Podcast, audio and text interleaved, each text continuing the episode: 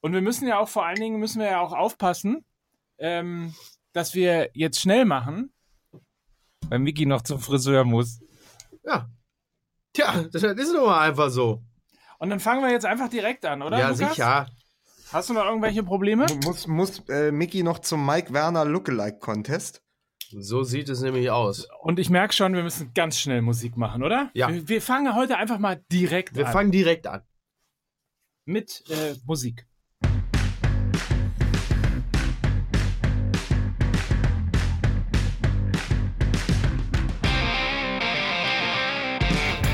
Und damit herzlich willkommen. Hier ist die, jetzt habe ich es ganz vergessen, die äh, 28. Oder Ja, die gerade was, 27.. gerade was die 27. Hier ist die 7. Ich glaube, aber es ist die 28. Also wenn dann, dann war die 27. die kürzeste Folge aller Zeiten. Und damit beginnt jetzt schon die 28. Folge. Es ist, ich habe gerade nochmal nachgeguckt, äh, für die Statistiker äh, unter uns, äh, es ist die 27. Folge Es ist die 27. Folge. ja, Siehste? Opta hat nochmal nachgerechnet. Also es ist wirklich, so, es ist holprig, keiner weiß äh, mit den Zahlen umzugehen, niemand weiß genau 27, 28. Ist, im- wir könnten der HSV, der neue HSV-Vorstand könnten auch wir sein. So schlecht wie wir mit Zahlen umgehen und auch keiner weiß, äh, was überhaupt und wie und naja. Also will, 27. will, willkommen zur Amy Winehouse und James Dean und Kurt Cobain Folge von Fußball MML. Die 27. Oh, oh, der Club 27. Ne? Mm. Ja, den Bernd Klüver nur knapp verpasst hat. Weil er 28 geworden ist? 68. Ach so. Aber ist ganz geil, ne? Club 27 und danach sterben oder Club 17, so wie der HSV und trotzdem sterben. Oh Gott, jetzt musste. Sind es, also, muss man denn jetzt schon wieder diese Witze auf Kosten des HSV machen? Sind wir schon wieder so weit? Ja, ja. Das ist ja wirklich, man weiß ja jetzt wirklich auch gar nicht mehr im Stadion, ist man jetzt noch Fan oder schon Gaffer, ne? So. Also, wenn man da hingeht. Also, es ist ja schon, es hat ja schon was Degutantes, wenn man sich die Spiele anguckt. Ist ja, da, da wird ja mittlerweile, muss ja schon eine Rettungsgasse gebildet werden für diesen Verein, ne?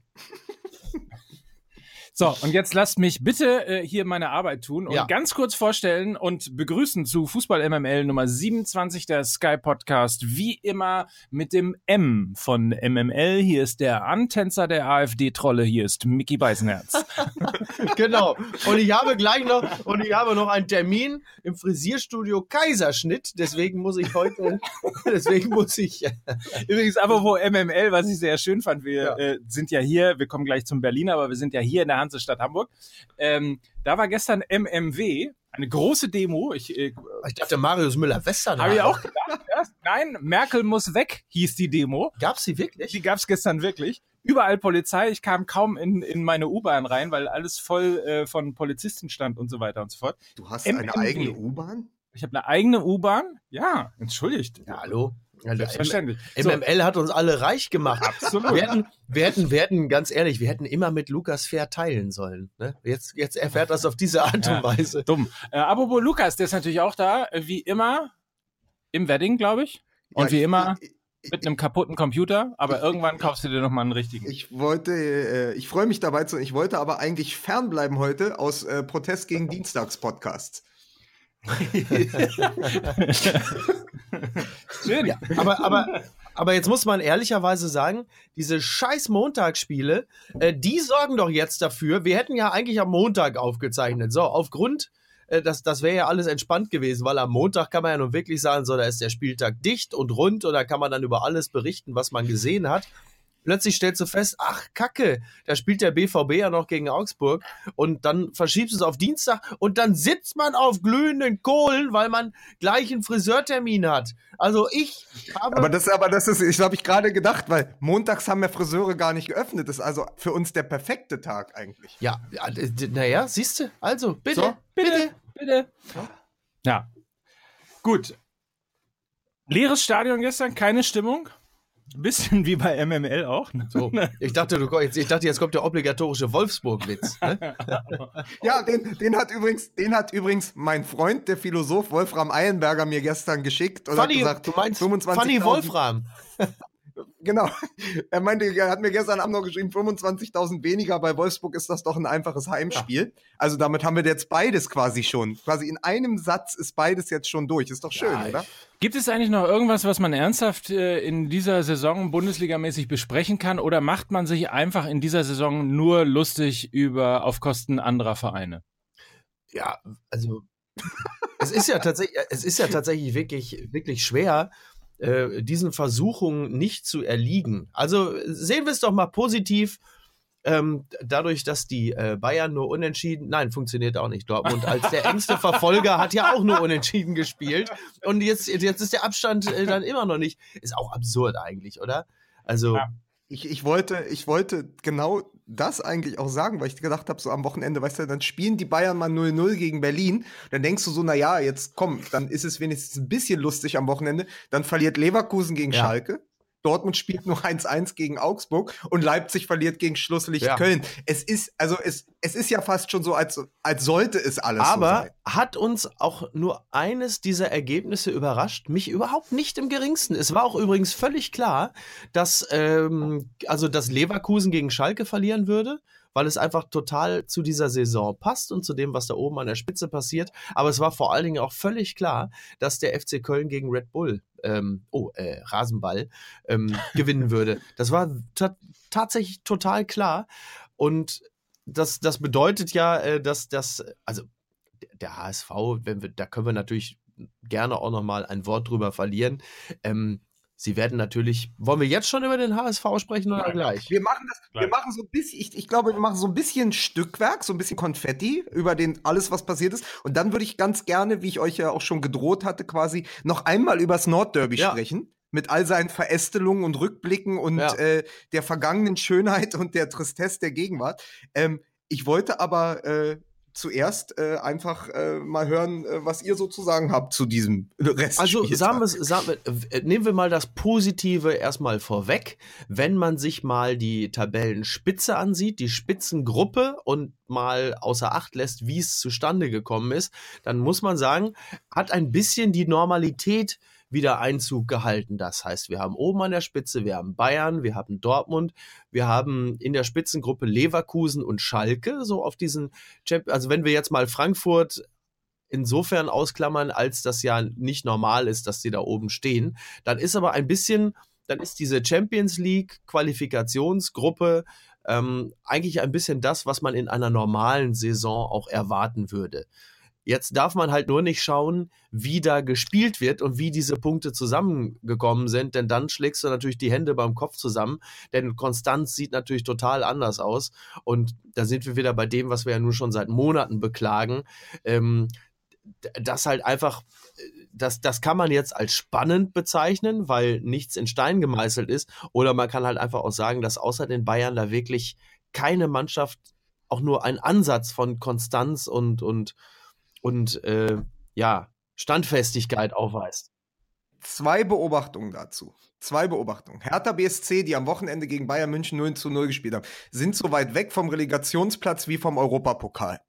So, also nur mal das, um das quasi sieben Punkte in beide Richtungen so eng ist die Liga beieinander. Das dürfte äh, nach äh, diesen Spieltagen, die gespielt sind mittlerweile, ich glaube, was hatten wir jetzt, 24., 25., 23., ich, ich, ich, ich, ich blicke ja gar nicht mehr durch, aber es dürfte eigentlich nicht sein. 24 Spieltage, dass jemand quasi noch in beide Richtungen ah. auf dem 10., 11. Platz, dass quasi wirklich die Spitze nicht so weit enteilt ist. Aber wenn ich ganz also, kurz einhaken darf, damit, ja. ist, damit ist die Hertha doch eigentlich, äh, sagen wir mal, der Bundesligaste Club der Bundesliga, oder? Also noch repräsentativer für die Bundesliga, mit Ausnahme der Bayern natürlich, kann ein Club doch kaum sein. Also so. Die hatten mal, äh, Hertha BSC hatte mal einen Spieler, der hieß Andreas Schmidt. Ja. Der hat einen Zwillingsbruder, der hieß Oliver Schmidt. Und da gab es mal eine Geschichte in der BZ, die durchschnittlichsten Spieler der Bundesliga. Wegen Schmidt und Andreas ist der häufigste Nachname und der häufigste Vorname in dieser Zeit gewesen. Und Hertha BSC war quasi so die graue Maus. Hertha BSC ist im Moment der Andreas Schmidt der Bundesliga.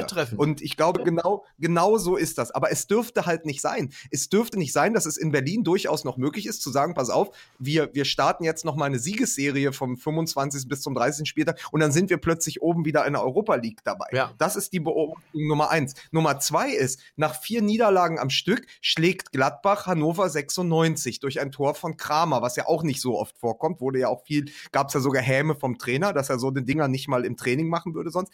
Aber wie kann man denn bitte danach titeln? Ich weiß gar nicht mehr, welche Zeitung es war. Kramer schießt Gladbach aus der Krise und im Radio hörte ich dann den Satz, sie sind zurück um Rennen und um Europa. Beides dürfte nicht sein. Also zum einen die Überspitzung sagen, man schießt jemand aus der Krise durch ein 1-0 gegen Hannover, die sich ja gerade auch wieder selbst abschaffen. Und dann zu sagen, gleichzeitig irgendwie, sie sind zurück im Rennen um Europa. Beides dürfte nicht funktionieren, wenn eine Mannschaft eigentlich so eine Negativserie absolviert. Aber sie sind halt tatsächlich immer noch im Rennen um Europa und damit ist doch alles gesagt. Und da würde ich gerne noch einen, Saison. dann würde ich gerne noch einen oben draufhauen, äh, nämlich den, das glaube ich gestern zum achten Mal hintereinander der Tabellenzweite nicht gewinnen konnte. Ähm, und äh, wenn man das wiederum in Relation setzt zu dem, was Thomas Müller, glaube ich, vor zwei Spieltagen gesagt hat, ähm, als sie, ich weiß gar nicht mehr, gegen wen sie gespielt haben, sie sagen, lagen 0-1 hinten äh, und haben dann noch 2-1 gewonnen. Wolfsburg. Gegen Wolfsburg, genau. Äh, und er dann sagte, ähm, diese Mannschaft ist so geil, es macht so Bock, weißt du, oben ist alles entschieden. Ähm, übrigens schon mal vielen Dank dafür, dass er gesagt hat, oben ist alles entschieden und nicht gesagt hat, äh, wir gucken von Spiel zu Spiel und Wie müssen angenehm, natürlich auch oder? warten. Oder, oder, oder, oder den AfD-Satz, die da oben haben ja alles entschieden. So, ähm, also um aber die Geschichte zu Ende äh, zu erzählen, sagte er, diese Mannschaft ist so geil, das macht so Bock, dass irgendwie alles entschieden ist und die brennen aber immer noch darauf, jedes gottverdammte Spiel zu, zu gewinnen. Und dann stand ich da und dachte irgendwie, da sieht man mal daran, dass zumindest in der in der in der Spitze der Bundesliga, also bei den großen Teams, gibt es genau ein Mentalitätsmonster und das ist Bayern München. Und ansonsten gibt es einfach kein Mentalitätsmonster. Ja, da ist halt einfach alles so, ja, ja, gucken wir mal. So. Und ähm, ja, und das ist halt, also man muss die Bayern na nun wirklich nicht mögen, aber ähm, daran erkennt man natürlich auch, dass diese, diese, diese vielen Meisterschaften, die halt wie 2001 zum Beispiel halt so wirklich auf, auf, um Haaresbreite entschieden wurden, resultieren natürlich aus dieser, aus dieser, aus dieser Vereinsmentalität, die halt einfach nichts anderes zulässt als den Erfolg. Ja. Und ähm, da, da, da kommt man ja wieder automatisch auf Vereine wie den HSV beispielsweise, wo das halt nicht so ist. Und ich glaube, auch bei Borussia Dortmund gibt es derzeit auch vereinsintern ähm, genügend Zerfaserung, dass äh, man offensichtlich nicht in der Lage ist, die Energien tatsächlich so zu bündeln, dass man dann halt eben auch ein Spiel wie gegen Augsburg dann tatsächlich auch mal gewinnt. Zumal, wenn wir dann nochmal zum HSV kommen und dem Spiel des HSV und das auch sozusagen in die Mentalitätsecke stecken, äh, dann muss man natürlich sagen, wenn du dieses Spiel gewinnen musst, dann kannst du nicht so ein Spiel abliefern, das aussieht. Ich meine, da hat, das sah aus wie zweite Liga und zwar Mittelfeld zweite Liga. Ja. Äh, und du hast das Gefühl, dass selbst so ein, äh, so ein, so ein Verein wie Erzgebirge Aue äh, oder Sandhausen oder wie sie alle heißen, viel, viel mehr Willen, viel, viel mehr Mentalität und viel, viel mehr äh, ja auch, auch Siegeswillen haben, Mhm. als das, was der HSV da in Bremen Das, abgeliefert hat. das, hat der, das hat der Karlsruher SC damals in den Relegationsspielen auch gedacht. Ja, Tatsache. Mann, ey. Ja, aber, aber, aber vielleicht kann man die HSV-Fans trösten, äh, sie müssen jetzt nicht bangen, dass es in der Relegation nicht klappt. ähm, nein, es wird, Ja, aber- es, wird aber- einfach, es wird tatsächlich einfach so laufen. Ähm, der HSV, und das meine ich wirklich ganz ohne Häme, weil ich äh, nichts dagegen habe, dass sie in der Liga bleiben. Eigentlich möchte ich so einen großen Club dort behalten, aber ähm, die werden natürlich einfach auf dem 18. absteigen. Ganz einfach. Das ist, das ist völlig klar. Denn äh, es gibt nichts, was für den HSV spricht. Der FC Köln wird noch einige Punkte sammeln, weil es halt einfach insgesamt im Verein stimmt. Ähm, Mainz, die haben zwar auch ihre Probleme, aber sind insgesamt natürlich auch wesentlich geschlossener. Es gibt nichts, was für den HSV spricht. Und das Absurde daran ist, dass die einzige, das einzige, worauf sich alle Beteiligten beim HSV stützen, ist, ist der HSV an sich. Also wenn man das Interview mit André Hahn hört, äh, als, wo es um Argumente ging, warum sie nicht absteigen, ist, ja, wir sind der HSV. Also der HSV kommt plötzlich mit dem, er hätte noch immer Jotje Jange um die Ecke und ist natürlich, ja, und, und, äh, ähm, und sie stützen sich auf die Tradition und das hast du ja auf allen Ebenen. Wir hatten das ja letzte Woche schon besprochen, die, der Bruchhagen und Co. holen Hollerbach setzen also auf die Tradition. Sie beschwören einen Geist, der aber einfach schon seit spätestens 1987 nicht mehr da ist. Und äh, Hahn und Co. stützen sich auf etwas. Es gibt aus dem Verein, aus der aktuellen Situation nichts, was Hoffnung macht und was irgendwie dazu berechtigt, daran zu glauben, dass sie es noch schaffen könnten. Da ist einfach nichts. Da ist nichts. Und wenn man ehrlich ist, dann äh, muss man auch als, als Fan der Bundesliga und sogar als Fan des Vereins sagen, lass sie absteigen, weil sie der Liga auch nichts zu geben haben. Und zwar seit Jahren. Aber Micky, wenn, wenn, wenn die HSV-Fans dann im Angesicht dieses drohenden Abstiegs die Kurve abfackeln, ist das nicht dann der Protest gegen Montagsspiele im eigentlichen Sinne? ja, so kann man, kann man so sehen, ja. Aber im Grunde genommen kann man es doch, äh, doch so zusammenfassen. Über 50.000 äh, Menschen haben der Beerdigung des Hamburger Sportvereins äh, beigewohnt. Und sind das die gleichen Leute, die dann zu der Merkel muss weg Demo gegangen sind? bei Werder Bremen, ich ignoriere einfach irgendwie, wenn ich mal Geschichten erzähle, ab sofort ignoriere ich einfach Einwürfe von Lukas Vogelsang. Wenn ich unterbrochen werde, unterbrochen, ja, also ihr wisst schon. So ich wollte noch mal sagen, ja. dass äh, über 50.000 Menschen äh, der Beerdigung äh, vom Hamburger Sportverein bei Werder Bremen beigewohnt haben. Und da kann ich aus Psalm 23, oh. dem beliebten Beerdigungsspruch, äh, zitieren. Er weidet mich auf einer grünen Aue. Ach nein, oh, ja. das ist aber wirklich. Bloß der Satz, mir wird an nichts mangeln, der passt natürlich nicht zum HSV. Wieso dem HSV? Ja, gut, das kann man wirklich nicht sagen. Nein, dem mangelt es wirklich an so ziemlich allem.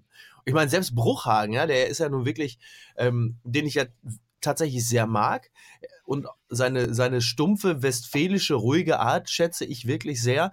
Aber wenn selbst der schon vor der Kamera die Nerven verliert und über die Schiris abkotzt, dann weißt du, da ist tatsächlich richtig, da ist richtig Alarm. Und natürlich weiß auch Bruchhagen, der hat das Spiel ja auch gesehen, der weiß auch, dass, dass es keinen Anlass gibt, daran zu glauben, dass sich das irgendwie ändern könnte. Äh, zumal nicht, wenn du am Wochenende vorher noch ein klares Abseitstor zugesprochen bekommen ja. hast, sich dann so aufzuregen. Ist das halt, vergisst man natürlich ja, dann immer gerne schnell. Ist, ne? Ja, Fußball-Alzheimer. Naja. Aber sie spielen als nächstes dann gegen Mainz. Und wenn Mainz gewinnt, sind es Mainz auf zehn Punkte weg, ne? Ja. Sind es zehn? Ja, sind das zehn, ist, ne? Ja. Ja, sind ja jetzt glaube, Mainz hat 24, äh, Köln und Hamburg haben 17. Das heißt, äh, das, es ist das bekannte, äh, allseits gefürchtete Sechs-Punkte-Spiel gegen, gegen Mainz. Aber es spricht doch nichts dafür, nach diesem Spiel gegen Werder Bremen, dass die gegen Mainz auch nur einen Punkt holen, oder? Ja, also es spricht nichts dafür, weil man ja jetzt wirklich gesehen hat, ich bin ja noch grundsätzlich geneigt, den Spielern noch ein gewisses Engagement zu unterstellen, aber du merkst halt einfach wirklich das klassische Beispiel, dass die Angst äh, die Beine halt lähmt. Und dass die Fehlpassquote äh, die spricht natürlich ganz eindeutig dafür. Und ähm, ja, die haben natürlich komplett die Buchse voll. Ich meine, es ist ja auch klar, du kannst jeden Tag überall lesen, im Internet, in der Zeitung, gut, also bleiben wir mal im Internet ähm, und auf dem Handy, ähm, dass du halt der Totengräber des Vereins bist, dass du eine Null bist und äh, dass ihr die Mannschaft seid, die ähm, den Verein zu Grabe tragen. Jetzt muss man fairerweise sagen, das haben die, äh, die anderen Mannschaften in den letzten vier Jahren natürlich auch immer zu lesen gehabt und es noch irgendwie geschafft. Aber das ist schon ein immens hoher Druck und wie sollst du da auch ansatzweise noch, äh, noch befreit Fußball spielen? Und äh, also. Aber dann gilt, äh, gilt doch für den HSV Angst essen Seele auf. Der, den Spruch, den hast du aber jetzt, also den, den macht man aber beim HSV nur wirklich seit mindestens zehn Jahren. Ne? Ja, aber es, es, wird ja, es wird ja nicht alt. Ja, aber wir wissen aber, ja, wir wissen ja, Seela selber sagt ja schon seit einiger Zeit, äh, das interessiert mich ein Dreck. Ich guck den Bachelor.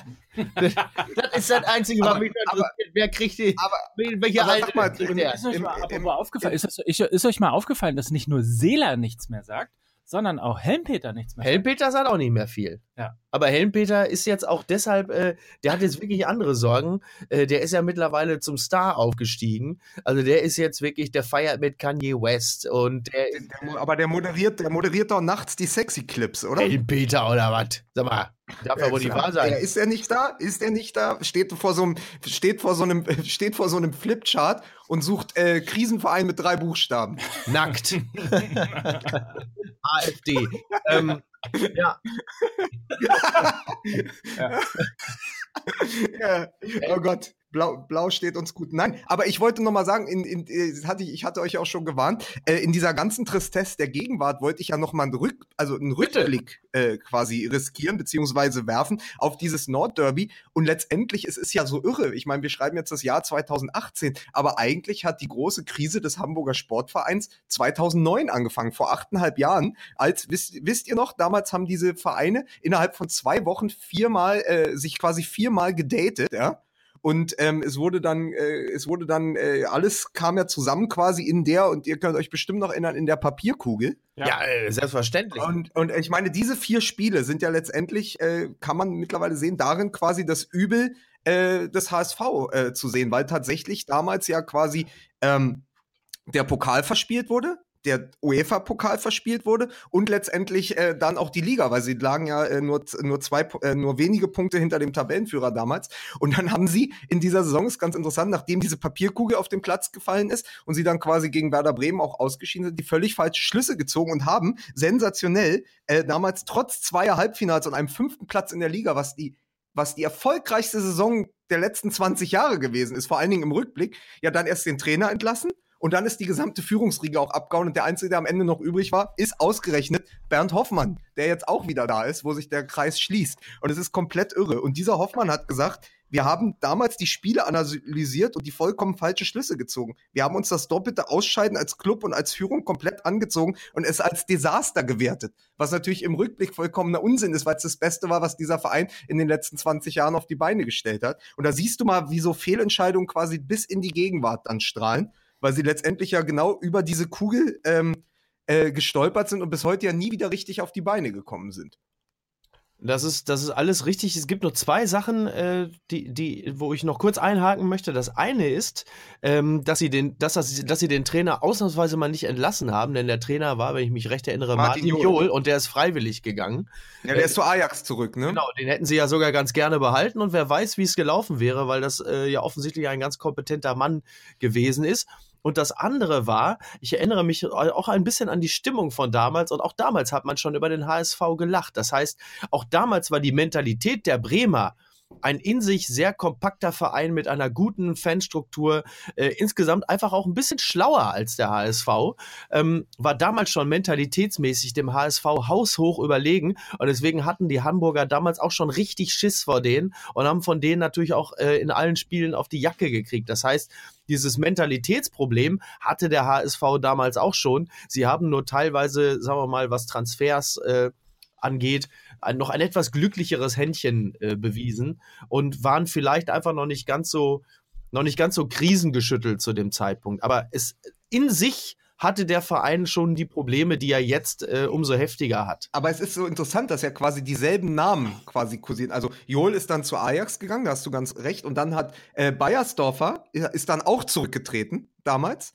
Und dann war eben Hoffmann, Echt, ja, ja, Bayer, Bayer, Bayersdorfer hat dann seinen Rücktritt eingereicht, weil er gesagt hat, hier, hier halte ich es auch nicht mehr aus. Und Hoffmann war plötzlich ganz alleine. Ich finde es aber ganz mhm. interessant, um nochmal tatsächlich in Erinnerungen zu schwelgen, weil wir natürlich ja auch ein Nordderby, und das dürfen wir trotz Kofeld und dem neuen guten Fußball der Bremer nicht vergessen, ja trotzdem ein Nordderby im Abstiegskampf gesehen haben. Ja, es muss, also, das muss man nochmal sagen, der HSV quasi eigentlich durch, was das angeht. Bremen kämpft aber immer noch quasi dagegen, nochmal auf die Relegation zu rutschen. Und da muss man sich aber nur vergegenwärtigen, weil du sagst, es geht um die Mentalität im Verein. Aber damals, vor achteinhalb Jahren, nur mal damit allen nochmal die Tränen in die Augen steigen, weil das auch so viel aussagt über die Bundesliga und die Qualität der Bundesliga. Damals trafen sich ein Hamburger Sportverein und ein SV Werder Bremen und bei Bremen spielten Mertesacker, Naldo, Frings, Özil, Diego, Pizarro und Almeida. Wahnsinn, oder? Das kannst du dir heute nicht mehr vorstellen. Und, und immerhin, und damals ja wirklich auch noch in guter Form, beim Hamburger SV waren im Laden Petric und Ivica Olic, Jarolim, ja. Trochowski, Jansen, Matheisen und Guy Demel und Frank Rost im Tor. Das war halt alles noch, das war nicht Laufkundschaft, das war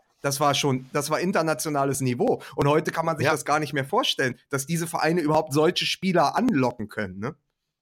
Ja, war es nicht sogar so, dass ähm, der HSV sogar ein Finale der Home gehabt hätte? Oder, oder wie man hier im Norden sagen würde, bei uns to Hus? Da Stimmt, Istanbul. Ne? Also war, äh, Istanbul war das UEFA-Pokalfinale. Echt? Ja. Ah, ah wann okay. war das, aber irgendwann war es doch auch in Hamburg. 1987. Ja. Ah. war. Nein, nee, nee, nee, nee. Nein, aber also Aber irgendwie drum. Ja, aber es ist, es ist, es ist halt, ähm, es ist halt trotzdem nochmal diese Papierkugelgeschichte, um es mal einfach wirklich äh, literarisch auf den Höhepunkt zu treiben, letztendlich an dieser Kugel hängen zu bleiben, ja, weil sie vielleicht das Spiel sonst anders gestaltet hätten, weil es war ja so, dass die, der, ähm, der Verteidiger Grafgard spielte den Ball zurück, daraufhin gab es eine Ecke und nach dieser Ecke wird äh, schießt Trochowski Baumann ins Gesicht und äh, ja, so, so ist ja dieses 3-1 gefallen. Und nur deshalb sind sie ja letztendlich in der Ja. Endabrechnung ausgeschieden. Also es ist schon manchmal komisch, wie die Dinge sich dann fügen. Also nur mal, es, es hat mich einfach bewegt, weil dieses Spiel, dieses Nordderby mit allen seinen Implikationen das nochmal aufgeworfen hat. Und dann man einfach auch sieht, tatsächlich nur noch Was den Satz, tatsächlich nur noch mal, wie sich eben auch die Liga verändert hat. Das kann man an diesen beiden Vereinen wunderbar erzählen. So, ihr könnt euch kurz unterhalten. Ich muss eben den Friseur anrufen. Das hilft Ja, alles nicht. Mach das. Ne? Äh, So. Aber vielleicht kannst du mit Den einem Worten, Ohr Sie wissen wohl zuhören. nicht, wer ich bin. vielleicht kannst du mit einem Ohr zuhören. Ja, ich versuche. Weil ähm, mir aufgefallen ist, weil du gerade die, diese ganzen Spieler aus ähm, dem, wann war es? Aus 2009 dem, aus dem hast. Fantasy Manager. Ja, genau. Äh, und wenn man sich dann äh, zum Beispiel so eine F Figur wie Papadopoulos anguckt, äh, in der Innenverteidigung ähm, vom HSV, inklusive des Spiels gestern mit, ähm, Treu, äh, mit, mit, mit äh, Hilf mir schnell, wer hat beim, äh, beim äh, BVB in der Innenverteidigung äh, gestanden? der äh, neue Belgier? hier, Sokrates und Po- äh, Toprak und Sopa, äh, Sokrates, ähm, das mir aufgefallen ist, und ich habe jetzt noch nicht jede Mannschaft darauf äh, mir angeguckt, aber ich werde das in Zukunft tun, dass wir, und da auch wieder außer beim FC Bayern, möglicherweise äh, ein, ein eklatantes Problem in der Liga haben, dass wir keine Innenverteidiger haben, die in der Lage sind, Spielaufbau, Spieleinleitung, äh, Spielidee und ähnliches mit einzubringen. Das kann weder Papadopoulos, der einfach äh, nur äh, wild gucken kann und ansonsten irgendwie dazwischen grätschen kann und nach einer Ecke natürlich irgendwie seinen Kopf hinhalten kann. Äh, aber das kann zum Beispiel auch äh, bei den beiden genannten äh, war das irgendwie eine eklatante Schwäche gestern äh, bei, bei Borussia Dortmund. Und ich frage mich gerade, ob dieses dass, dass die Innenverteidiger in der Bundesliga mit Ausnahme von Boateng und Hummels nicht in der Lage sind, einen äh, ide ideenreichen Spielaufbau einzuleiten, ähm, dass das möglicherweise auch ein Problem der Liga Aber sein ist, könnte. Mike, ist das nicht auch das Geheimnis quasi des Erfolgs äh, von Bayern München? Also wenn man, wenn man sich überlegt, ähm, ich sag nur noch mal, Jerome Boateng wurde damals beim HSV eingewechselt vor neun Jahren, ja? Also das und, und, und, und Hummels war vor kurzem noch in Dortmund. Sie haben natürlich auch einfach die besten Leute geholt. Und es ist eine ganz interessante Geschichte, weil du, du sprichst da jetzt über Innenverteidiger, die den Spielaufbau beherrschen. Ja, da gab es eigentlich in den jüngsten Jahren quasi auch äh, mit deutschem Pass ja immer nur zwei, von denen gesprochen wurde. Hummels quasi als Meister dieses Fachs und Holger Bartstuber. Ja. Und wir wollen ja später auch noch über Taifun Korkut Mhm. sprechen. Holger Bartstuber spielt mittlerweile auf der 6 beim VfB Stuttgart.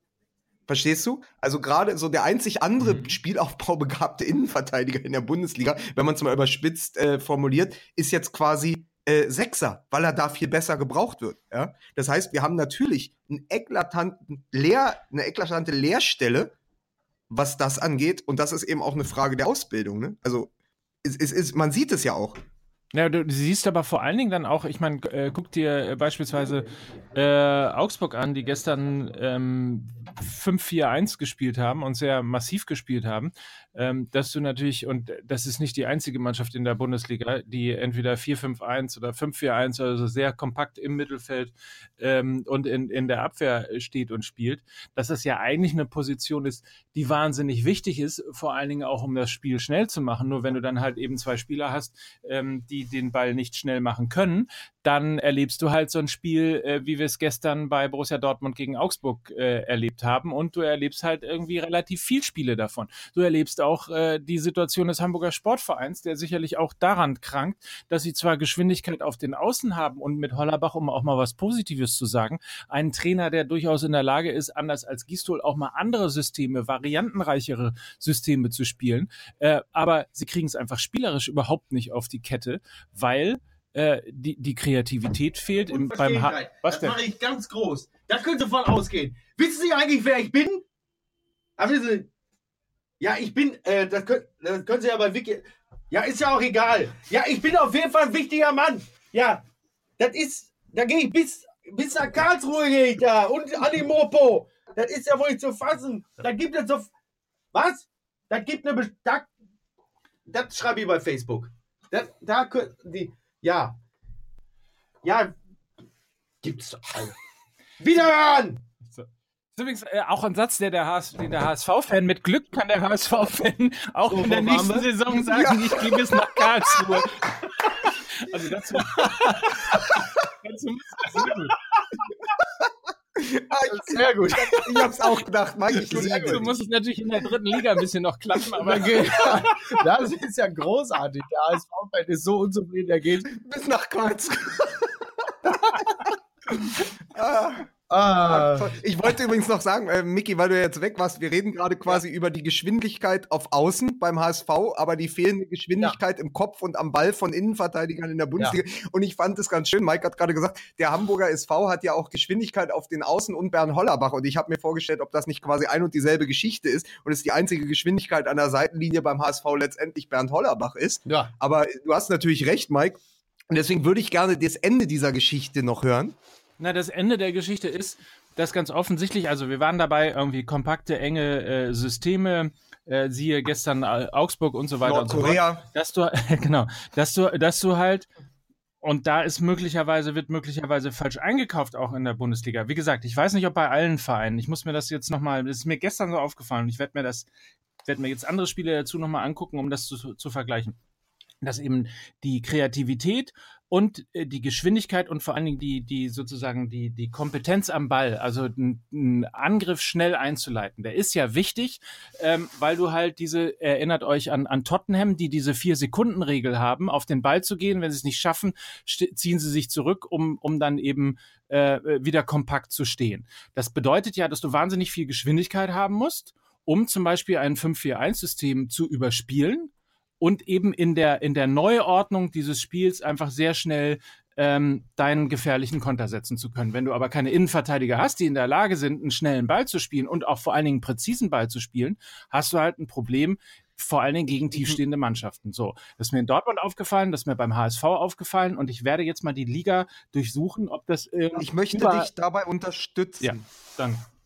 Ich möchte dich in dieser These unterstützen mit einem Spiel, wenn wir uns ganz an den Anfang der Saison erinnern, hat Hoffenheim gegen Liverpool gespielt. Ja. Und dort wurde das große Defizit offenbar. Das ist auch einer der Gründe, warum Hoffenheim äh, gegen Liverpool ausgeschieden ist in der Qualifikation zur Champions League. Weil dort eben die Innenverteidiger von Hoffenheim auf diesem Niveau nicht mithalten konnten. Und das ist ein ganz großes Problem, weil nämlich der beste Innenverteidiger, den Hoffenheim hatte in den letzten Jahren, auch beim FC Bayern spielt, hinter Jerome Boateng und Mats Hummels, ja, mit Niklas Süle. Und dann hast du eben noch, dann haben sie, glaube ich, Harvard Nordfight geholt, ne?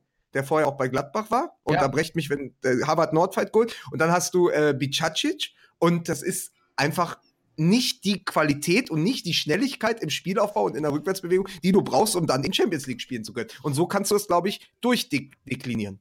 So, dann haben wir doch den Fehler gefunden. Dann jetzt einfach nur der Ausruf an alle Scouting-Abteilungen und Sportdirektoren in der Bundesliga.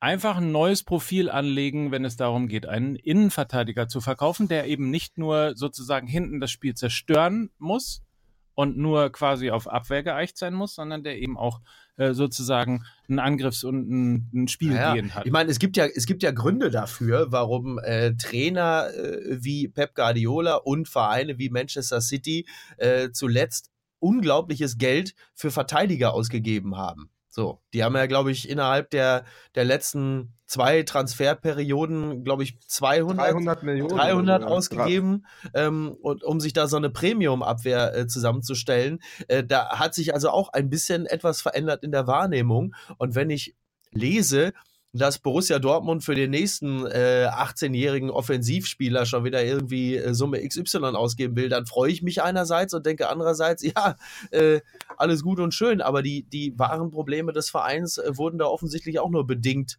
äh, erkannt. Aber So. Micky, aber Ja. Micky, wir haben ihn noch nicht oft genug spielen sehen, weil er in der Europa League ja nicht spielberechtigt ist. Aber es könnte doch sein, dass Akanji, den sie gerade erst verpflichtet haben, vielleicht genau der Spieler ist.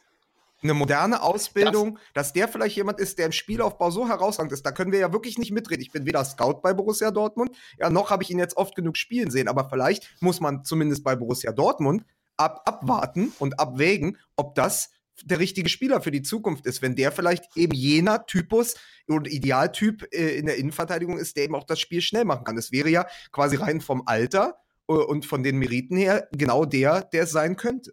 Das ist natürlich auch meine, natürlich meine stille Hoffnung, äh, weil A, ich immer doch davon ausgehe, äh, dass die äh, Leute, die sowas im Profifußballbereich dann äh, leiten, organisieren und scouten, äh, schon auch ein bisschen schlauer sind als ich. Das sind relativ viele Menschen auf der Welt.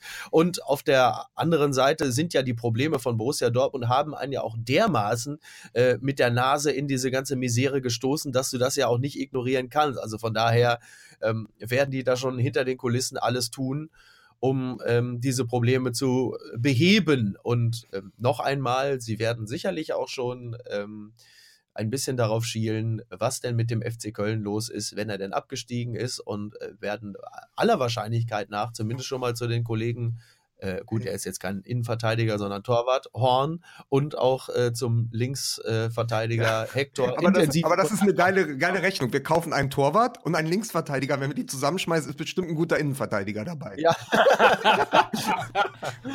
ja ich weiß, ich habe mich ein bisschen davontragen ja, lassen. Ich weiß, genau, ich weiß genau, was du meinst, weil natürlich der Hector, das hat man übrigens im, im Spiel gegen Leipzig auch gesehen, der hat ja äh, links außen gespielt. Ja. Also quasi so einen verkappten halben Zehner und links aus. Das war sehr spannend, weil der einfach extrem ballsicher ist. Aber das ist ja auch sehr modern. Warum, halt, ne? Ja, also warum, warum der bei Löw auch gesetzt ist. Aber ich wollte noch mal ganz kurz einfach nur, damit ich das nicht in den luftleeren Raum äh, gesprochen habe, noch mal zurückkommen zu der Aufstellung von Hoffenheim gegen Liverpool, weil es wirklich Mikes These unterstreicht. Dort haben in einer Dreierkette Hübner, Vogt und Nordfight gespielt. Nordfight, den sie irgendwie zurück, äh, zurück in die Bundesliga geholt haben. Vogt, der young, lange Jahre ja eigentlich ein Sechser war, also den man nach hinten gezogen hat, um quasi für den Spielaufbau zuständig zu sein. Und dann Hübner, der auch nicht der klassische Innenverteidiger ist. Das heißt, du spielst mit einer Dreierkette, ja, und kriegst das Spiel aber trotzdem nicht schnell, wenn, wenn man sich das Video, äh, wenn man sich die Aufzeichnung dieses Spiels nochmal anschaut. So, Gesundheit. Und so, so groß ist aber die Not in einem Kader wie bei Hoffenheim, ja, die ja quasi in der Champions League Qualifikation angetreten sind, dass sie mit einem defensiven Mittelfeldspieler und dann eben noch äh, einem, einem halben äh, Innenverteidiger spielen müssen und es trotzdem nicht schnell kriegen. Und das ist ja schon Bundesliga-Spitze. Also sollte es gewesen sein. War es dann halt nicht. Aber vielleicht liegt darin auch das begründet. Eben, dass es nicht funktioniert. Und dass es gegen Liverpool gar nicht gereicht hat, wenn man sich die erste Viertelstunde nochmal in Erinnerung ruft. Oh ja, mein Gott. Wisst ihr übrigens, äh, weil wir vielleicht ganz kurz, äh, ich bekomme gerade hier, äh, Sky Sport hat ja hier so eine App, kriegst du gleich aufs Handy, Mitteilung. Und zwar, wartet, wie geht's jetzt wieder? Hier mit diesem iPhone 10, da Kannst Wohin mit Opa, kann ich da nur sagen. Mit Wohin mit Opa? Ziemlich treffend. Äh, beim HSV kennt einfach keine Ruhe ein. Ist die Wahl des neuen Präsidenten Bernd Hoffmann ungültig? Ja, das ist, es ist wirklich absurd, oder? Also es ist, es ist tatsächlich wirklich, ich sag ja, ob, ob HSV oder SPD, es ist wirklich völlig gleich. Die schaffen sich wirklich selbst ab. Ähm, und, und sie haben die Kraft, sich selber aufzulösen. Das muss man, muss man einfach, muss man einfach sagen. Vielleicht wird Martin Schulz auch einfach neuer HSV-Präsident. Hat er einen HSV-Schal schon umgehabt? Ich, ich gehe fest davon aus, das ja. wird wohl sein. Ja. ja. ja. Es ist, äh, es ist ein Elend. Dafür kann ich sagen, ich habe ja Basisarbeit geleistet. Ähm, ich war wie ein guter SPD-Ortsvereinsvorsitzender äh, am Wochenende in Kastrop-Rauxel auf den Plätzen dieser Welt. Ich war im Hast du Nelken verteilt? Ne, die haben doch, die, äh, die, hallo, die Sozen verteilen immer Rosen. Gibt's keine, früher waren das immer Nelken. Ach, Rosen, die stehen, Entschuldige. die stehen in Neubaugebieten wie der Bachelor, stehen die da vor der Tür und, und mit der Rose. Klar, SPD-Wahlkampf, etwas Traurigeres gibt es nicht. Und ähm, ich war im Kastropper Stadion vom SG Kastrop, dem Stadion. Und äh, der hat 1900, ich glaube, 88 hat eine Art Weltauswahl äh, gegen die RTL Plus Mannschaft äh, unter der äh, Kommentatur von Uli Potowski gespielt. Da war ich noch im Stadion und da war ich jetzt wieder und habe der, der F-Jugend äh, zugeguckt, unter anderem äh, dem, äh, dem kurzen Fiete. Also die, die Hoffnung aller, die Hoffnung aller Vereine lastet immer auf den Schultern eines Jungen namens Fiete. Nur mhm. der, meiner ist quasi nochmal zehn Jahre jünger als der vom HSV. Und der hat aber auch zwei Tore geschossen. Ne? Und dann stand mein Bruder, der war quasi Aushilfscoach, ähm, weil der eigentliche Trainer nicht konnte. Und mein Bruder stand da wie so eine Mischung aus Ede Geier, Werner Lorand und Felix Magath und hat da, das war herrlich. Wenn du die Trainer da siehst am Rand, das ist wirklich ein bisschen, du glaubst, da ist das Champions League-Finale. Ne? Das mag ich übrigens immer besonders gerne, wenn, wenn, wenn Trainer äh, F-Jugendspieler zusammenscheißen. Ja, ja, wobei man muss fairerweise, ich will nicht unfair sein, mein Bruder hat tatsächlich eine ganz gute Ansprache. Der hat Ja? die schon ganz gut gekriegt. Sie haben auch gewonnen, 2-1. Die Gästemannschaft war bedient Mhm. und äh, die haben sich noch nie mal verabschiedet, die haben nicht gedankt und nicht verabschiedet. Die wollten noch nicht mal, als ein Spieler verletzt war, wollten die noch nicht mal das Spiel unterbrechen. Die Gästemannschaft, wo du sagst, das ist aber sehr fair. Toll, also wirklich klasse. Ähm, ich fand das sehr interessant, das mal zu sehen. Das war, aber es hat echt Bock gemacht. Vor allen Dingen siehst du, dass du, dass die Siebenjährigen schon wirklich ganz gut spielen. Also so Ja. auch so so eine.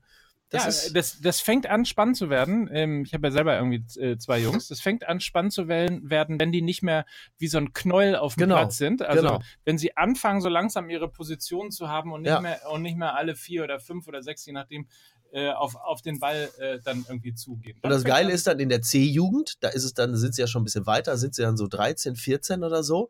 Dann hast du aber wirklich, dann hast du die Generation PlayStation, FIFA, Soccer und YouTube, ne?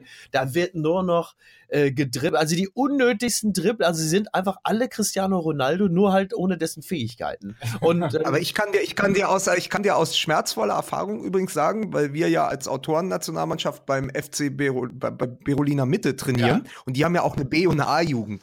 Wenn wir Freundschaftsspiele gegen die B- oder die A-Jugend machen und das sind 16, 17, 18-Jährige, da haben wir als Männermannschaft keine Chance, weil die Ja. schon ausgewachsen sind und die spielen dann, die spielen dann Landesliga, Verbandsliga und die spielen einen dermaßen schnellen Ball, Mhm. wenn die gut trainiert sind, schon in der B-Jugend. Also das kippt dann ganz schnell, weil ich kann die ja. Ja. quasi am Wochenende, bevor wir spielen, kann man sich quasi einmal alle, einmal Buchstabensuppe, also von F bis A wird, wird spielen dann alle. Du kannst es gucken, das wird immer, also wie so ein Daumenkino, du siehst die Entwicklung. Und dann stehst du da und Ja. denkst, fuck, das sind ja erst die B-Junioren, ja, gegen die spielen wir lieber nicht. Ja, vor allen Dingen, es gibt, gibt- das, das stimmt tatsächlich. Und äh, es gibt ja dann auch so, also in der C-Jugend trennt sich das dann eigentlich auch. Ne? Also du hast in der C-Jugend, da spielen sie dann halt, wie gesagt, noch so Rabona äh, quasi hinten mit der Hacke rum, flanken und stoppen und äh, dann nochmal den Sidan, die Pirouette drehen und so. Und dann geht's ja sowieso los mit den Weibern. Das heißt, die Hälfte ist dann in der B-Jugend gar nicht mehr da. Die sind dann einfach nur noch, äh, nur noch mit Alko, Pops und Weibers unterwegs.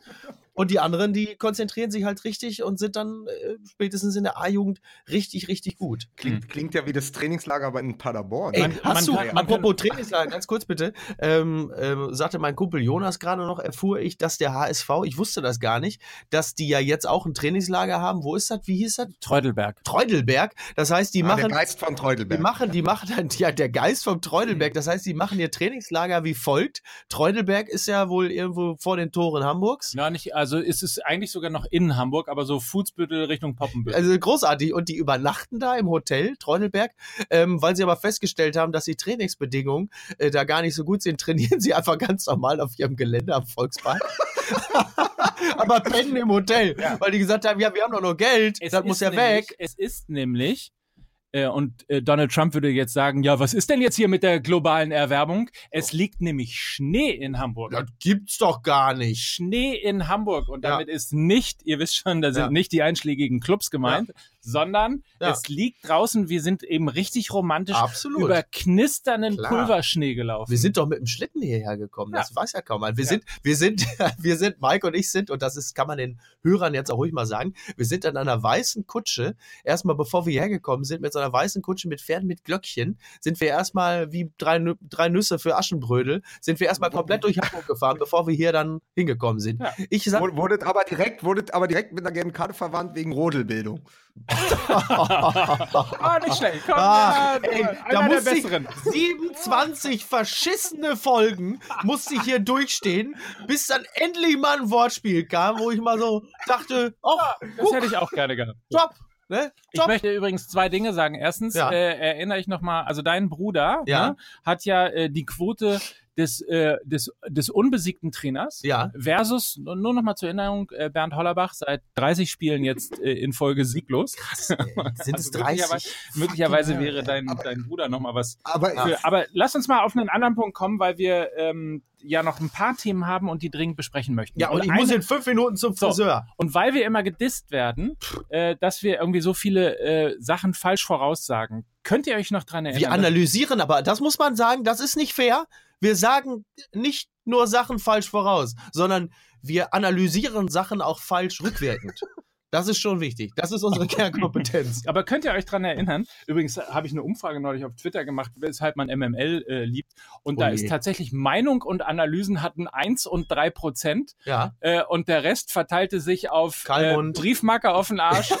ja, natürlich. und irgendwie Wortwitz und so weiter Ja. und so fort. Naja, also lassen wir das auf jeden Fall Willst an du dieser jetzt Stelle. über Ich erinnere nur noch, sprechen? nein, nein, ich wollte nur noch mal dran erinnern, ähm, dass wir vorausgesagt haben, dass das hier die letzte Saison von Robert Lewandowski beim FC Bayern ist. Und es sieht so. sehr danach aus, Hallo? als hätten wir und richtig äh, gelegen. gestern konnten wir nachlesen, ähm, nach äh, hier und Informationen ähm, un- unseres, unseres Podcast-Presenters sozusagen, dass äh, ja tatsächlich äh, offensichtlich der Beraterwechsel auch deshalb stattgefunden hat, um bessere äh, Kontakte zu Real Madrid zu haben. Weil die sonst gar nicht gewusst hätten, wer Robert Lewandowski ist, ne? Richtig. So. den haben die nicht auf dem Schirm. Das ist ja, Ja. Wahnsinn. Aber, aber Mike, ich finde das, ich finde das Und- bezaubernd. ich finde das ja. bezaubernd, dass du die einzige Analyse, ja, die wir in diesen 27 Folgen diese Saison und alles, was wir davor gemacht haben, das einzige Mal, wo wir richtig liegen, vermeintlich, dass du die rausholst, ja, und, und dann ins Schaufenster stellst. Ich möchte jetzt mal ganz ernsthaft, mal ganz ernsthaft hier, weil, weil ja auch auf Twitter jeder antwortet, ne? Ja. Taifun Korkut, äh, wir sagen, wie kann man nur, zack, nächstes Spiel gewonnen, zehn Ja. Punkte in Folge und so weiter und Ja. so fort. Ich möchte mal, dass mit der gleichen Akribie, wie das bei uns angelegt wird, nur weil wir uns selber darüber lustig machen können, weil wir nämlich ein Podcast sind, der auch über sich selber lachen kann. So. So. Ne? das ist ja im Fußball irgendwie nicht so, nicht so oft gegeben Ja. möchte mal, dass mit der gleichen Akribie auch das verglichen wird hier. Ich fordere den Faktencheck. So, Den Faktencheck für Doppelpass, ja. für Sky 90, So. für Von Torra Ja. und für was es noch so alles Ganz für genau. Fußballsendungen gibt. Ganz genau. Hart, hart, aber fair. Merkel muss weg! Merkel muss weg! Volksverräterin! Uh. Ah nee, warte mal, da war ich jetzt. ich hab mich- Da war ich jetzt, du hast das so schön, du, du bist, also du kannst auch ein guter Propagandaminister werden. Also du hast das, du, mich hast du gecatcht. So. Mich hast du gecatcht. Aber ich finde das so, ich finde das so toll, dass du das sagst mit Lewandowski, weil ich eigentlich mich auf die Sendung so vorbereitet, als ich gesagt habe, wir müssten halt in dieser einen Sache, nämlich mit der mit Taifun Korkut, tatsächlich zu Kreuze kriechen nach den ersten vier Spielen, weil der Mann nicht wie vorher 1,01 Punkte im Schnitt geholt Ja. hat, sondern tatsächlich 10 Punkte in vier Spielen und damit äh, den VfB Stuttgart quasi fast schon gerettet hat Ja. weil äh, er diese Mannschaft extrem stabilisiert hat und ich, ich auch so dachte, na, wir waren uns relativ sicher mit dem Punkteschnitt, äh, mit dem er jetzt aus Hannover, Leverkusen und Kaiserslautern äh, äh, angereist ist, ähm, wird das nichts. Und äh, jetzt tatsächlich ist der VfB Stuttgart extrem stabilisiert. Und ich finde eine Zahl ganz interessant.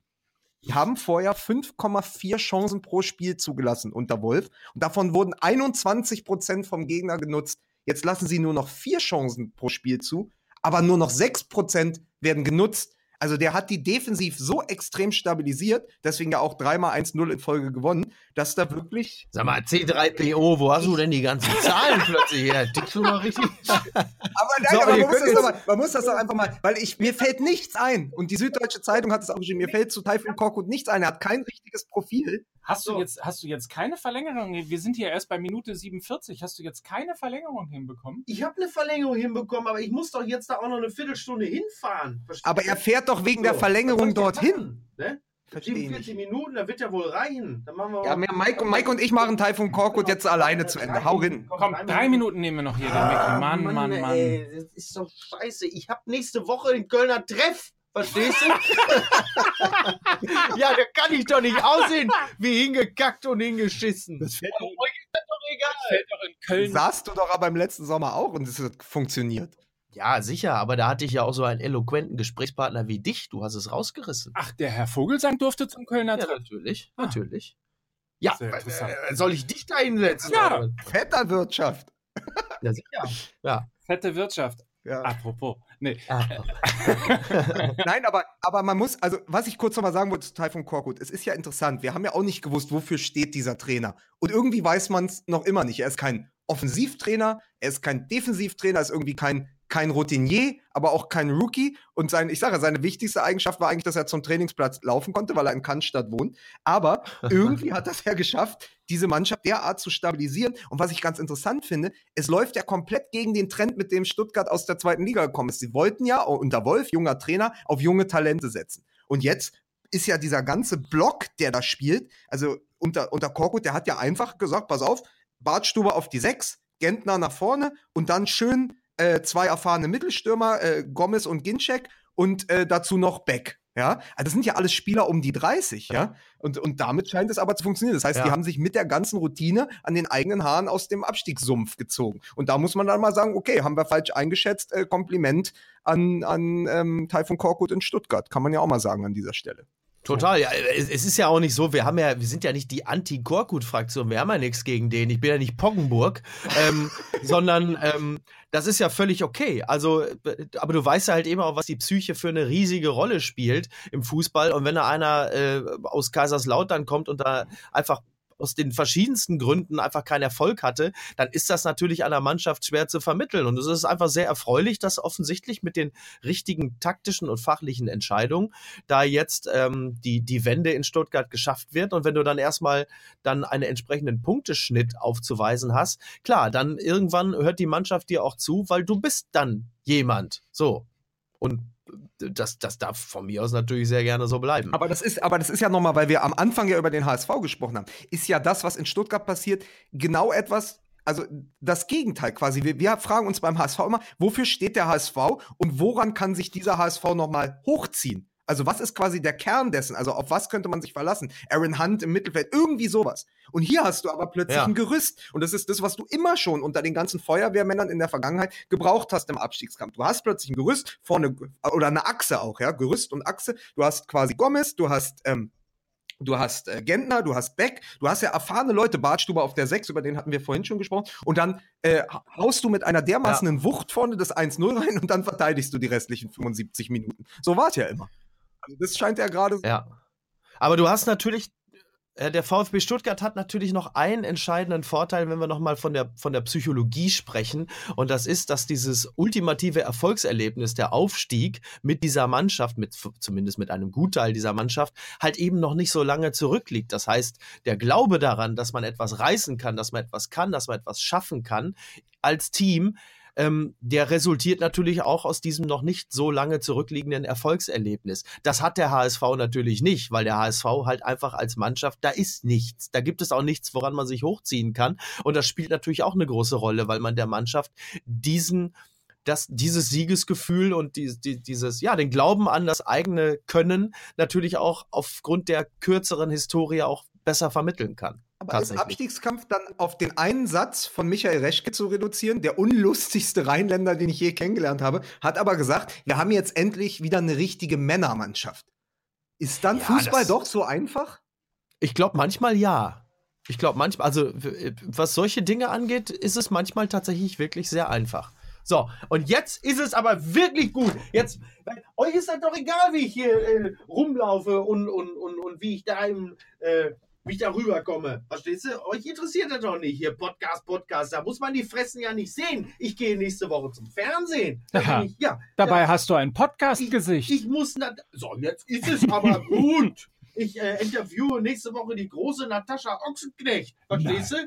So. Und Axel Hacke ist auch da. Ich glaube, dem haben sie noch nicht gesagt, dass Natascha Ochsenknecht in der Sendung sitzt. ist doch egal. So, und da, ich Hat- werde, ich werde gleich beim Friseur sitzen. Und da werde ich meinen Freund, den Philosophen Wolfram Eilenberger zitieren, der nämlich da schon gesagt hat, vorne kurz, hinten lang und nicht den Kopf massieren, habe ich keine Zeit für so eine Scheiße. So sieht's nämlich aus. So Ich sieht's hab euch aus. lieb, macht mal weiter und macht nicht so lange, sonst bin ich eifersüchtig. Ne? Dickes Küsschen. Küsschen. Tschüss. Tschüsschen. Mike, Ja. Jetzt wo wir unter uns sind und der Intellektuelle ist endlich weg, können wir ja auch richtig über Fußball sprechen, oder?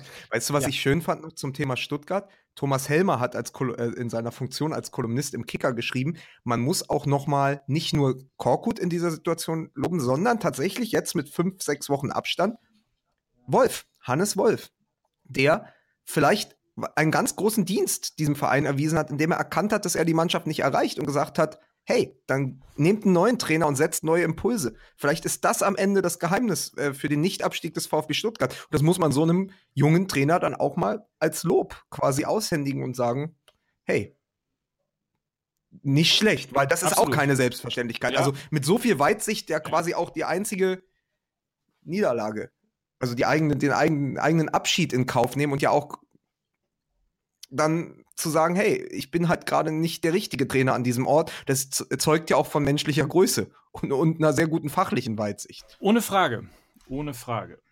Bin gespannt. Also das haben sie auf jeden Fall äh, vernünftig hinbekommen. Ich hoffe, und das ist ja auch etwas, im Übrigen haben wir ja äh, nicht darüber geredet, dass wir finden, dass äh, Typhoon Korkut ähm, ein, ein schlechter Trainer ist. Wir haben natürlich irgendwie seine Statistik und so weiter und so fort herangezogen, sondern wir haben ja damals in dem Podcast, wo wir uns mehr oder weniger drüber lustig gemacht haben, ähm, oder ihr euch drüber lustig, ich, ich mache mich ja eigentlich über gar nichts lustig. Ich bin ja nur hier. Ich bin ja nur der Moderator, der hinterher, hinterher Kerner-esk sagen kann, es waren ja die anderen. Ähm, naja, aber, aber Mike, vergiss nicht, der ist damals mit einem Punkteschnitt angereist, der sich gelesen hat wie die jüngsten Alkoholfahrten von Arturo Vidal. die, Frage ist, die Frage ist ja, und das bleibt ja spannend, und wir hatten ja auch diese, diese äh, Diskussion über Feuerwehrmänner, über den Red Adair des Fußballs und so weiter und so fort. Die, die, die Frage ist ja, ähm, wie, wie langfristig das dann am Ende bleibt. Also wie wird es dann in der nächsten Saison weitergehen, wenn irgendwann diese, dieses absolute Pushen, dieses, dieses die Mannschaft heiß reden, wenn du sozusagen äh, die Kabinenansprache des Trainers nicht mehr hören kannst. Das, das, ist, das ist so eher der Punkt, irgendwie, den ich da. Die, Süd, die Süddeutsche Zeitung, Christoph Kner in seinem Kommentar über Taifun Korkut äh, schrieb übrigens genau das. Ob Korkut auch der Mann ist, der diese Mannschaft im Falle eines Klassenerhalts weiter prägen und genau. zuspitzen kann, ist völlig offen. Im Moment aber, und das ist der entscheidende Satz, interessiert das in Stuttgart niemand. Absolut. Und auch zu Recht nicht. Also das mal, das mal, ähm, ich will mich jetzt auch gar nicht hier um Kopf und Kragen reden und, und da. Nee, aber es ist ja richtig. Die Sätze, die wir da vor vier Wochen gesagt haben, irgendwie so halbwegs wieder ent, entkräften. Ähm, sondern, aber das war ja der entscheidende Punkt, über den wir gesprochen haben. Wie sieht es dann eigentlich? Ich kann mich nämlich noch daran er, äh, erinnern, dass Mickey sogar gesagt hat, dass das wahrscheinlich funktionieren wird. Nur die Frage ist dann, wie sieht es in der nächsten Saison? Zum, zum Thema, zum Thema Feuerwehrmann und vielleicht auch als Rausschmeißer schon für diese Sendung habe ich noch ein schönes Zitat für dich mitgebracht von Willy Lemke an die Mannschaft des SV Werder Bremen, damals als er das erste Mal Felix Magath geholt hat als Trainer. Ist er vor die Mannschaft getreten und hat zu ihr gesagt, so, das habt ihr jetzt davon. sehr schön. ja, sehr schön. Sehr schön. Aber ich finde, dass wir zumindest einmal ähm, über den FC Bayern reden müssen, ganz kurz nochmal. Zum Abschluss äh, dieser Runde. Wir haben ja diese Mentalitätsgeschichte, äh, das Mentalitätsmonster schon angesprochen, aber es gab ja, apropos Mon Mentalitätsmonster, noch zwei Dinge, die auch tatsächlich in dieser äh, Woche dann letztlich passiert sind. Das eine ist ähm, der sehr ungehaltene Arjen Robben gewesen, nachdem er äh, beim letzten Mal, beim letzten Spiel äh, zunächst erstmal nicht in der Startelf berücksichtigt worden ist. Ähm, da hat man nochmal gesehen, wie unfassbar äh, vom Ehrgeiz zerfressen dieser Mann ist. Äh, und, das, und das Zweite, worüber wir kurz nochmal reden müssen, äh, ist natürlich äh, Kingsley Coman, der sich äh, verletzt hat, gute Besserung an dieser Stelle, verletzt hat, äh, wahrscheinlich für die Saison äh, draußen ist. Ähm, auch eine, und, übrigens, auch eine unserer großen Fehleinschätzungen. ja, und darauf wollte ich, darauf wollte ich gerade hinaus. Also unter anderem unser, unser Freund und Kollege und Podcasthörer Sacha Klein ähm, hat mich ja sehr dafür gedisst, dass ich mich Anfang der Saison ähm, ein bisschen über, über ihn lustig gemacht habe. Und was ich ganz interessant fand, ähm, war, dass ähm, in, der, in der letzten Runde, glaube ich, bei, bei Sky am, am Samstag genau darüber gesprochen wurde, dass er sich im Laufe äh, dieser Saison erst zu dem großartigen Spieler entwickelt hat, äh, der er jetzt tatsächlich ist ähm, und er tatsächlich sehr, sehr schwach in die Saison gestartet ist ähm, und sich dann möglicherweise durch unseren Wachruf eines Besseren besonnen hat und dann einfach wirklich äh, jetzt ein grandioser Fußballer ist, der im FC Bayern natürlich in der Schlussphase, insbesondere jetzt kommt der März und auch der April, äh, natürlich wahnsinnig ja, aber fehlen. also nochmal zum Thema Robben. Was erwartest du vom Spieler, der als einziger sich das Trikot quasi auf den Körper airbrusht? Ja, damit er nicht greifbar ist. Also natürlich, der will immer spielen und der würde, glaube ich, mit 40 auch immer noch spielen. Die Frage ist halt, wie lange geht das noch so? Und ich finde es in dieser ganzen, in dieser ganzen Causa finde ich es großartig, wie Jupp Heynckes, und das ist gro seine große Stärke, diesen Verein, der ja dann immer die Tendenz hat, zu, wieder zum FC Hollywood zu werden, einfach moderiert und sagt, pass auf, ich bin der Trainer, ich rede mit allen, aber wenn ich mit ihnen geredet habe, dann müssen sie sich auch meinem Urteil unterordnen. Fertig, aus, wir wollen hier nämlich die Champions League gewinnen. Und das ist wirklich, Robben, mit diesem Ehrgeiz von Robben und der Moderation von Heinkes ist für die Bayern tatsächlich dann auch noch einiges möglich. Obwohl ich nach wie vor denke, und das denkt der Kollege äh, Wolfram Eilenberger, seines Zeichens Philosoph auch, dass im Viertelfinale spätestens Schluss ist. Im Viertelfinale schon? Ach, guck. Ich denke schon. Okay. Das reicht, das reicht. Also, das ist meine Einschätzung, die wird wahrscheinlich auch wieder völlig falsch sein, aber meine Einschätzung ist, dass es für die Bayern, und das ist übrigens auch, und da haben wir tatsächlich dann vielleicht sogar den Zirkelschuss für den Anfang, das ist vielleicht auch ein Ergebnis dann der Langeweile in der Liga, die Bayern schleppen sich durch eine Liga, in der sie nicht gefordert werden. Wir haben dieses Problem seit Jahren. Ja? Das heißt, sie haben jetzt einen Haufen Spiele. Also guck mal, im März ist keine englische Woche, wenn ich das richtig sehe, für die Bayern. Es wird erst wieder interessant, wenn dann quasi Viertelfinale Champions League kommt, wenn der DFB-Pokal Halbfinale dann äh, kommt. Und bis dahin müssen die sich quasi in diesen Spielen, für die sie dann Sandro Wagner geholt haben, müssen sie sich motivieren gegen eine Mannschaft wie Hertha BSC, die mit fünf Leuten oder zehn Leuten hinten verteidigen und müssen irgendwie die, die, die, sozusagen die Spannung halten, ja, um nicht, um nicht auf den Zielgeraden noch einzuschlafen, weil sie wissen, die Liga, Thomas Müller hat gesagt, die Liga ist durch. Aber wie kannst du, wenn die Spannung so abfällt im Alltag, dann quasi bei den Festtagen wieder glänzen? Das ist das große Problem des FC Bayern und da, äh,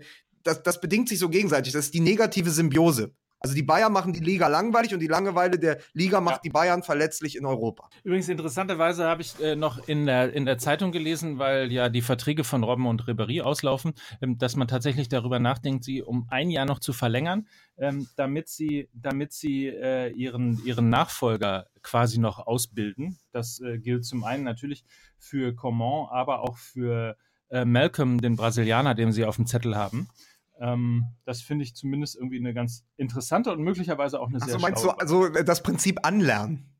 Das Prinzip anlernen, ja. Jetzt habe ich mich ja geschafft, in einem Satz selbst zu widerlegen quasi. Also ich glaube schon, dass, dass das Erfolgsrezept der Bayern eben der Ehrgeiz von Robben ist und die Moderation von Heinkes, dass es aber trotzdem rein von der Qualität im momentanen internationalen Vergleich am Ende nicht reichen wird für den Champions League-Titel. Kannst du damit was anfangen?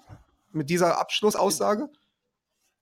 Damit kann ich was anfangen. Ähm, möglicherweise wird es dazu führen, dass auf Twitter ähm, wieder geschrieben wird, dass äh, du prognostizierst das aus im Viertelfinale für den FC Bayern. Bedeutet also, also holen sie die Champions das Triple. ja. Wie ich ja vor ein paar Sendungen sagte, ich prognostiziere der AfD ja auch mit Abs Absicht mittlerweile 45 Prozent. Ja. ja?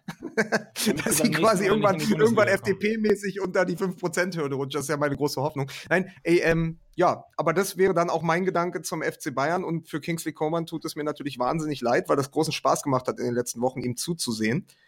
Ähm, ja. Ja, Übrigens, äh, vielleicht, und das noch als letztes, also gute Besserung nochmal, finde ich auch. Ähm, und hat in der Tat großen Spaß gemacht, ihm zuzusehen. Und äh, vielleicht nochmal als letztes, der 25. Spieltag hat ein paar Knallerbegegnungen äh, tatsächlich. Ähm, jetzt, wo Mickey weg ist, wir tippen die jetzt alle die nächste halbe Stunde. das machen wir nicht, aber wir können zum Beispiel nochmal darüber reden, über das Topspiel am äh, Samstag 18.30 äh, RB Leipzig gegen Borussia Dortmund. Ähm, das Spiel um Platz zwei quasi.